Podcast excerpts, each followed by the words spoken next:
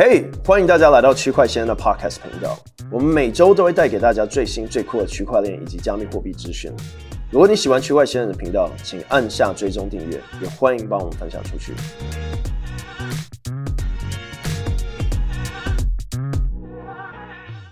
嘿，大家好，欢迎来到有必要播客吗？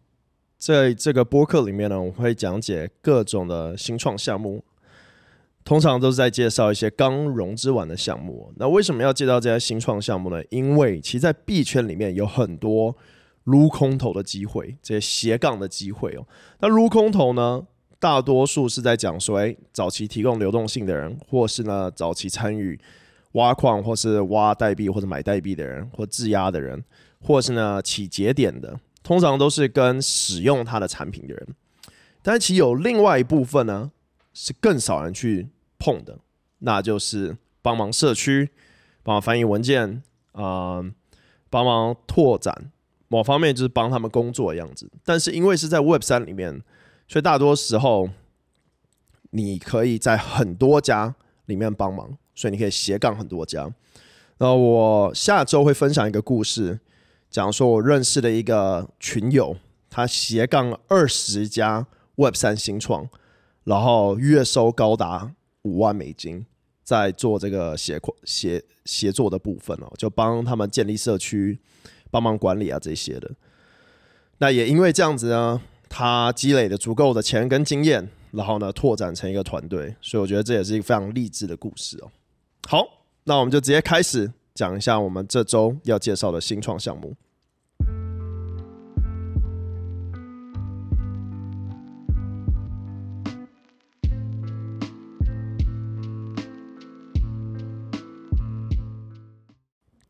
第一个我们要介绍的是 Collector，它是一个 NFT 平台。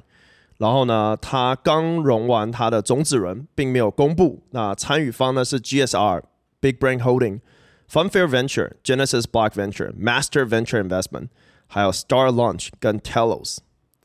再来呢是 Coin Cover，它是一个加密货币保护平台哦。然后融了三千万美金，然后领投方呢是 Foundation Capital。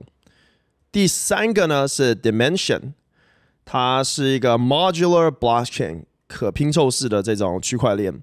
然后呢，它融了六百七十万美金的种子轮，领投方是 Big Brain Holding、Stratos 跟这个 Matchbox DAO，还有 Shalom McKenzie。第四个呢是呃，这个叫什么 Vault，是一个 Web 三的音乐平台，融了四百万美金的 A 轮。啊，参与方呢是 Placeholder VC，还有 AliCorp 跟 Bullpen Capital。再来呢是 Cube Web 三的这个 Loyalty 平台，然后呢，它融了六百五十万美金的 A 轮，领投方是 Bigcraft、Fabric Venture，还有 CMT Digital、Redbear Venture 跟 Geometry Lab。第五个呢是这个 Dimensional，是一个 Web 三链游平台，专做元宇宙的。原名呢？哎，没有，他们是 Mino Games 开发的，融了一百呃，融了一千五百万美金的 B 轮，然后呢，领投方是 Standard Crypto，参与方是 Boost VC、Collab Currency、Earl Grey Capital 跟 Con 呃 Conovo Venture。第六个呢是 Arjuna Network，是一个去中心化的游戏平台哦，融了五百万美金的私募轮。参与方呢是 CMCC Global，第七个是 Omega Royal，也是一个炼油哦，它称为 Play to Mint，然后呢融了两百一十万美金的呃这个初始轮融资，领投方是 Play Venture 跟 Agnito Capital。第八呢是 C3 Decentralized Cryptocurrency Exchange，一个去中心化交易所，融了六百万美金的种子轮，这一类型的就应该是会发币。还有刚讲游戏的，应该通常也会发币。这个领投方是 Two Sigma Venture，参与方是 Jane Street、Hudson River Trading、Flow Trader、Jump Crypto、Cumberland DRW、Golden Tree、CMS Holding、Alpha Lab Capital 跟 C2 Venture。第八个呢是 Cadera，是一个不需要代码的 Web 三开发平台哦。这个其实跟最近我们看到很多 AI 开发类似。我近期有看到一个项目超酷哦。他把 ERC 二十、ERC 七二一、ERC 一一五五跟 NFT 质押、代币质押跟那个锁仓机制全部界面化，完全不需要代码就可以直接，你的网站上想要做质押，它就直接帮你用，所有东西都变成只需要点就行了。那这类型的新创呢，我们会看到越来越多模组化，就像我们在讲 AI 一样，现在的 AI 就像是你要懂怎么做一台手机，你才能去用它。未来的 AI 呢，是你只要买这个手机，你就知道怎么创造。你要变网红，你要做什么事都可以。对，同样的，现在的区块链所有东西都还是一个早期阶段。你知道，其实，在 V 神刚出以太坊的时候，连界面都没有，全部都要透过 Terminal，对，没有 GUI。所以说，现在已经越来越进化，我们会看到更多的是 No Code，不需要代码的方式呢，来去执行你想要的智能合约。这个投资者呢，有红杉资本、OneKX、Dragonfly Venture。啊、，ethereal Venture 和 Alliance 融了九百万美金的这个啊、这个创始人。再来有 Mona，Mona 呢是这个一层协议的区块链平台，融了一千九百万美金的种子轮。这一类开做公链的也会发币，通常领投方是 Dragonfly Capital，参与呢有 Placeholder Capital、Lemonis Cap、Shima Capital，还有这个 Finality Capital。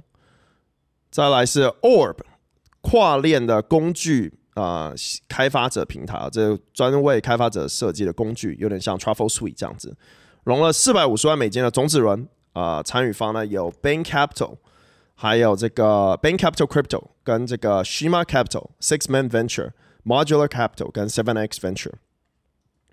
再来又是一个 NFT 链游叫 Paradise Tycoon 啊、参与方呢是这个 Z Prime Capital、Shima Capital、Formal Craft。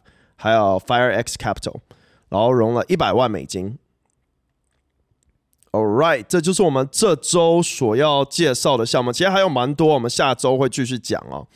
那这边要提醒大家一件事：加密货币投资是非常高风险的一件事情。如果你不懂的话，就绝对不要碰。今天讲的不是任何的金融建议。Cryptocurrency investment is really high risk, so if you don't understand it, please don't touch anything said today. It's not a financial advice. 那我知道我们这周只介绍了十个啊，十一个左右。那我会把这些介绍呢放到一个 Notion 表单里面，所以之后大家可以直接从上面找。因为我现在一周大概收到二三十个项目，然后也有很多平台都会介绍项目，所以从这边抓这些资讯来看的话，其实项目太多，所以我想要把它分类成一个 Notion，让大家可以去用。然后大家如果有认识的项目想要被我们讲到的，也可以在底下留言告诉我。那如果想要这类型 Notion，在底下告诉我。然后记得我们现在每一集哦，只要达到这五千的观看哦，我们就会抽奖，奖金是二十五到五十到一百美金不等，然后会把它公布在 IG 上面。然后参与的方式就是回答今天的问题，订阅 IG，订阅我们的播客频道，像是如果你在这个 Apple 上面听，或者 Spotify 或是 Google Podcast 都行。然后我们今天问题是呢，你会不会想要就是？认识更多这些新创哦，然后呢，除了用就是挖矿的方式去撸空投，你会不会想要用这种斜杠的方式？在底下告诉我。好，那我们进入来这周要讨论的议题。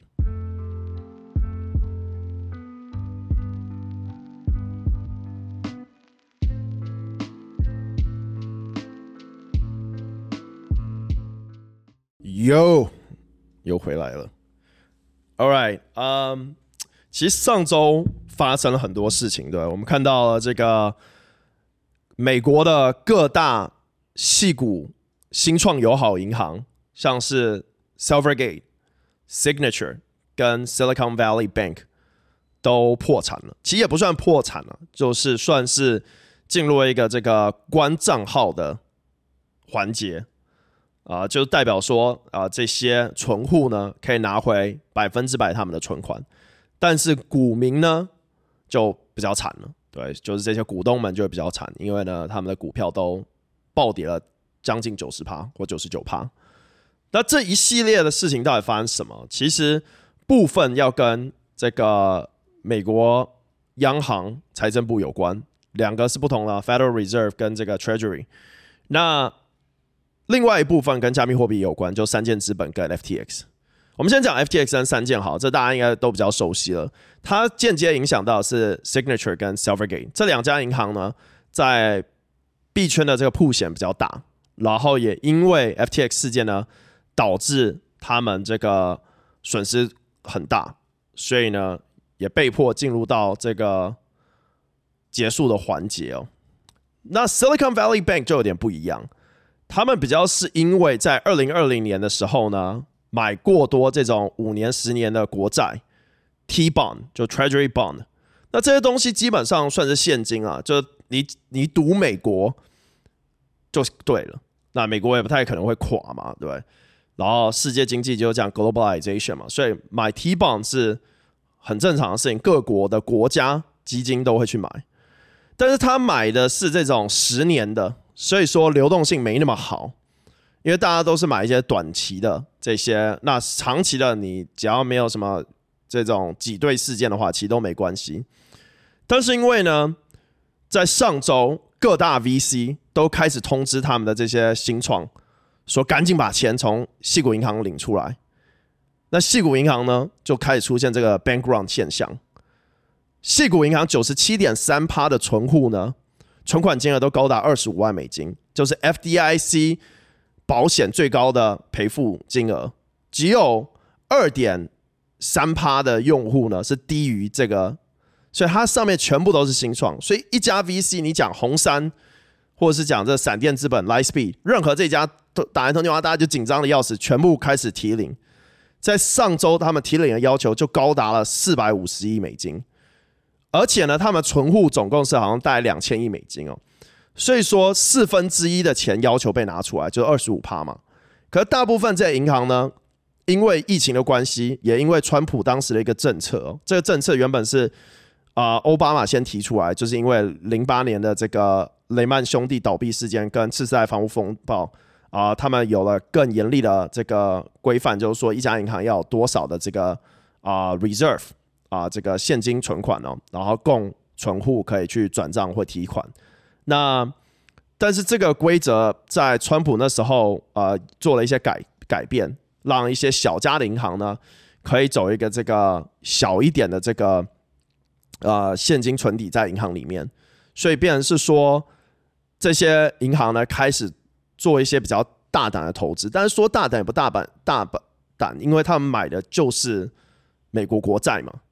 那也，但是呢，这些国债，因为国债它是一个反向的，就是说，当这个利率提升的时候呢，它的价值是下降的，但是它的面额还是一样。就是假如说你买一百万美金的十年国债，十年到了，你一百万美金是一定拿得回来的，基本上，除非你中间想要 OTC 卖掉，去 Public Market 公开市场上面交易。那因为存户在十二月、十一月就开始要求提款，所以那时候呢，大家就开始啊、就是想尽办法提出来，然后呢，提不出来就害怕嘛，就开始抛售股票。那啊、因为十二月的时候，呃，这个 Silicon Valley Bank 就公布说他们在 T bond 这一块损失高达好像十亿美金吧，啊、七亿美金。然后呢，啊、那。损失为什么会越来越大？是因为存户一直要领钱，那他们为了要确保说存户领得出来，所以他们必须用一个折扣的价格卖掉他这个国债。那这个连锁效应就出来，就像我们刚刚讲的，各大 VC 要求存户啊从银行把钱领出来，所以呢，他们必须走这个啊结这这不算是破产，但是算是一个这个自动性的啊结束。呃，这三家都是这样子。那这个方式跟 FTX 破产不一样，因为呢，自动性结束就基本上你还拥有这些国债，你还拥有这些有价值的东东西，只是因为你是一家银行，然后呢，你如果这时候决定自动性结束的话，你的这些资产可以马上让用户领出来，对，你不可能把它变成是这种这个啊、呃、债权人这样子嘛，对，当然他们都是债权人。好，那这个事件呢？感觉影响不大，对，但其实非常大，因为连锁效应直接席卷了全美的银行相关股票跟欧洲的，所以我们看到这个 Morgan Stanley 啊，还有 Credit Suisse 啊，啊、HSBC 啊，Citigroup 啊，全部的都开始暴跌，都是十五趴以上。那这个就让人们对银行开始更恐慌。比特币居然这时候还短暂的上涨，而且 CZ 还放出豪言说他要出十亿美金购买比特币 BNB 跟以太币，那这三个也都涨了，但是随即因为市场恐慌，大家又开始抛售。同样的，我们看到在这个 Credit Suisse 的事件，其实在去年就有讲到说，各大银行其实出现了一个很严重的问题，但这个早就在零八年就发生过，就是他们所贩售的产品过度的复杂，多复杂呢？是因为它不透明性，不是因为它太复杂，是因为可能层层的关卡导致说它有一些数字的不确定性哦。这不是我讲的，这是我忘记哪一个经济学家讲的。但是呢，也有一个影片，我之前也分享在推特上。他讲的方式就是说，你可以想象成今天有十个人，这十个老师好了，他在上面，然后他们制定了一个产品。然后这个产品呢，是依照所拥有的一些数据，比如说他们要买这个房地产呢，这有房地产借钱嘛，那借钱就有存户的钱，然后这边可能有这个汽车相关的，然后这边可能有学贷啊，这些所有东西都是有钱嘛，所以这些就可以组成啊各式样产品，房地产可能就是 MBS 嘛，Mortgage Back security，然后其他的可以再做成其他的 ETF。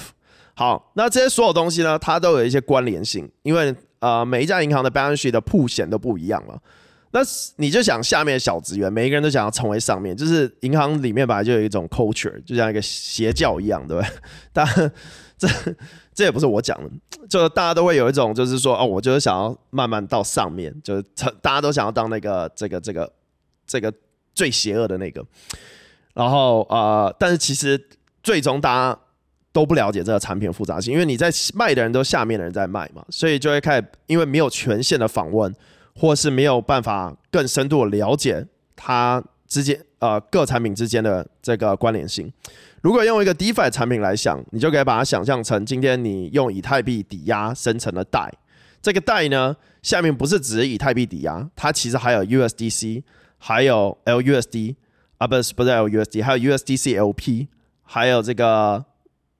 WBTC，还有这个 W 呃 A 呃呃这个 RWA Real World Asset 这些所有东西才能组成这个贷，可是你是用以太币抵押的，对，所以变成是说，虽然你是用以太币抵押是最干净的资产，但大家用的资产可能没那么干净，然后有其他的关联性，就像是人家说，哎，好好的一个贷为什么会因为 Silicon Valley 影响，就是因为它有关联性嘛，这只是一个比较基础的关联性，所以你可以想象。整个银行里面的产品呢，它的关联性在哪？连锁效应就这样创造出来。我昨天还念了一篇，是用 AI 模型去分析，就连 AI 都讲说，大部分金融产品为什么无法分析，是因为它过度的不透明，然后资讯的不对称。那为什么要不透明跟不对称呢？这里面就是有鬼。那很合理啊，所有做产品的人都会有鬼啊。对，management fee carry，所有的都是能赚钱的地方，有费用的地方，能隐藏就隐藏，有镂空就有可能镂空。你想一个多少听到，就是说一个行员不小心多转钱出去，或是呢，IB 里面的 banker 做一个 trade 多打一个零，各式各样这种事情都有可能出现哦。人为失误是非常多的，尤其在呃大部分银行还没有完全一化。我前天听我一个 UBS 的朋友跟我讲哦，他们 IB 的部门哦，还有那个 Private Banking 部门哦，近期才开始 E 化，就不再用纸张了。就在那之前，他们都还是还是会一本印印印出来所有的 balance 所有的这些财报，所有这些东西。在那之前，很多都都就是现在近期才慢慢 E 化，就是没有那种 E balance 给他的客户，他客户可能也都七八十岁这种老老老的这种高资产。呃，阶级的人哦，所以我们现在所认识的 financial system，当然你要说它会不会怎么破灭，不太可能。但是我觉得新一批的人会慢慢意识到比特币的重要性跟去中心化金融的重要性，了解说为何需要拥有自己的资产。就像我在很多集里面，大家听到可能都要长茧了。就我讲过说，你幻想今天，我们不要讲你是好人或坏人。对，我们就讲说你是一个人，然后呢，你持有一颗比特币，跟另外一个人呢持有两万美金、两万五千美金，就比特币现在价格，对，这个人搞不好他结婚了，他离婚，他太太就要拿他两万五千美金的一半嘛，所以那两万五千美金其实不是他的，对，当然你可以说，哎，跟他太太结婚打拼，whatever，你要讲这些故事都可以。但是重点那不是他的，因为他没有控制权。他今天放在银行里面好了，可能有个诈骗集团车手寄钱到他银行账户里，就不小心这个这个账号在外面游荡嘛，很多人都会账号在外面游荡，朋友传什么 line 被盗啊，怎样都有可能嘛。好，银行说，哎，你这个。收到诈骗集团的这个款项，我们要冻结你账号九十天。先了解一下什么事情发生了。哎，突然你的两万五千美金怎么他说动就能动？他也不知道你是不是诈骗集团还是怎样，你只是不小心收到人家诈骗集团的钱，对。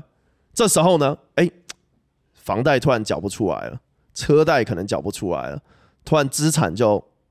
无法往前，你知道那个国际货币组织的报告，好像二零二一年讲哦，大部分人哦，在现代城市里面啊，就讲台湾、日本这些的存款大概就是三个月，三个月还算好的，有些连三个月都没有。就是说，你只要有一个月被冻结，两个月被冻结啊，基本就是走投无路。那这时候就要想办法打零工啊，或者是找爸妈，对，找女朋友、找男朋友。所以说，你放银行里的钱也不是你的。他不会在乎你怎样。我上次有分享一个影片在我们群里面，所以我说大家有机会一定要加我们群里面看一些影片。有一个影片就是一个啊、美国的一个军人，退休军人，在在服役十年哦，经历过零八年次贷房屋风暴，所以说他不相信银行。他他在他是一个呃，就是有 PTSD，就是因为打仗嘛，然后呢，就是在伊拉克服役还是怎么样，然后就。呃，很怕很多事情，反正最后也是跟老婆离婚这样子。然后呢，他从好像呃 Texas 开车到加州，要跟这个啊、呃、去见他女儿这样。但是然后这个他被拦截、呃，就是警高速公路上警察拦截下来，然后就说：“哎、这个呃缉毒犬有闻到东西。”然后呢，缉毒犬就上去闻闻闻闻闻。理论上警察连开他车门都不行开哦。但你也知道，就是全世界就是这样，警察就是不公啊。然后呢，就就上去，然后就闻他这一叠钞票。哎，第一就说你怎么有两万美金的钞票在这里？然后呢，他就说啊，我是一个军人，退休军人。然后呢，我不相信银行，因为我在零八年次贷房屋风暴的时候破产了，因为这个银行的原因，所以我不相信银行，我只相信我自己保护的这个现金，这样。然后啊、因为他又是一个退休军人，所以车上也有好像也有手枪这样子。那在美国，那有手枪有执照是合法的嘛？然后弃毒犬闻这个钱，就是说这个钱有沾染毒品。但警察都知道，基本九成以上的钞票啊，都会有一些毒品的残留，就是流通市场上的钞票都是这样子。那啊，缉毒犬闻到的也不一定是毒品哦，当然他就是就就他就直接认定这就是。他在这个期间呢，就无缘无故哦，把他两万美金身上唯一的存款呢给扣走。他电话费没办法缴，所以他没有接到法院的电话。那法院说，你要怪谁？怪妈？怪谁吗？那法院总不政府不怪自己，你干嘛拿他的钱？对，怪他没有来法院出庭，没有出庭就要被通缉嘛。对，然后呢，再来呢，没办法缴。这个车子被警察扣押，没办法缴，每多待一天多五十美金，一百天五千美金。他在德克斯，就是过去加州那路上被拦截，警察送他到警局，要出来被保释，钱也没有，就无缘无故，因为不相信银行，然后钱放这样就是就被拿。这只是一个事情，就像你我们常讲说，在家里看到一只蟑螂，墙里就是有一百只，同样的一个这样的事件，你可以乘以一百，甚至可以乘以一千。所以你的钱不是你的钱，不要去傻了，真的。你现在认为你的这你的所有的资产都能被拿走，但是没有今天人家说你要一百趴的资产是被保护着，对吧？一百趴都不会拿。但我跟你讲，所有事情都会拿。就像刚讲，哎，离婚不顺遂，打官司，看你拿多少资产可以可以拿走，对。然后你现在是一个公司老板，哎，公司倒了，有多少资产可以自己保护住？你今天可能因为某种原因被别人栽赃，有多少资产是你能拿得住？自己应该要问自己这个问题，就是说多少是真的可以 hold 住？加密货币没有比较好啊，对，我们看到 USDC 也出问题，USDT 也出问题，对，同样的银行也没有比较好，所以分散风险重要性。今天你可以选黄金啊，你今天可以选其他的资产，甚至像很多人喜欢买手表嘛。分散还是最好的，但是绝对不能否定我们刚刚讲的这个事情，就是你所拥有的资产不是你的，你要怎么保护你自己的资产？你要怎么保护你的手上拥有的东西？所以我觉得，我同样刚就像刚开头讲的一样，这东西讲到大家听过的人都觉得耳朵都要长茧了，对，因为很多人可能已经在币圈里了，但没有在币圈里的人就要去想一下，就是说，其实你持有比特币的原因是什么？对，为什么中本聪当时创立？有一本书我推荐给大家看，叫《Digital Gold》，里面有讲一个货币应该要有的五种特性，其中一个就是 Financial Sovereignty。就是你有自己的主权，在加拿大、哦，开杠杆只能开两倍，对不对？大部分呢是不让你开杠杆的。在加拿大哦，买比特币只能买三千美金到三万美金，不能再多一年。所以所有这些规则都在规范着你自己的钱。那这个钱还是你的吗？从银行提钱出来，从银行存钱进去。多少现金放在身上，好像都不行吗？那是不是这个钱就不是你的了？All right，觉得今天就讲到这边。那这周其实新闻也就是这样，各式各样的 DeFi 事件。然后 AI，我们这周有公布说，我们现在每周都会介绍一集 AI 相关的东西，因为我觉得区块链是啊过去十年的一个革命，AI 是未来十年的一个革命，所以。我常讲，区块链这个频道就像是我的一个笔记本一样，一个 journal，所以我把学习的东西拍成影片。然后呢，我们现在开始会一直介绍 AI 的东西，同样 DeFi 也会继续一直介绍。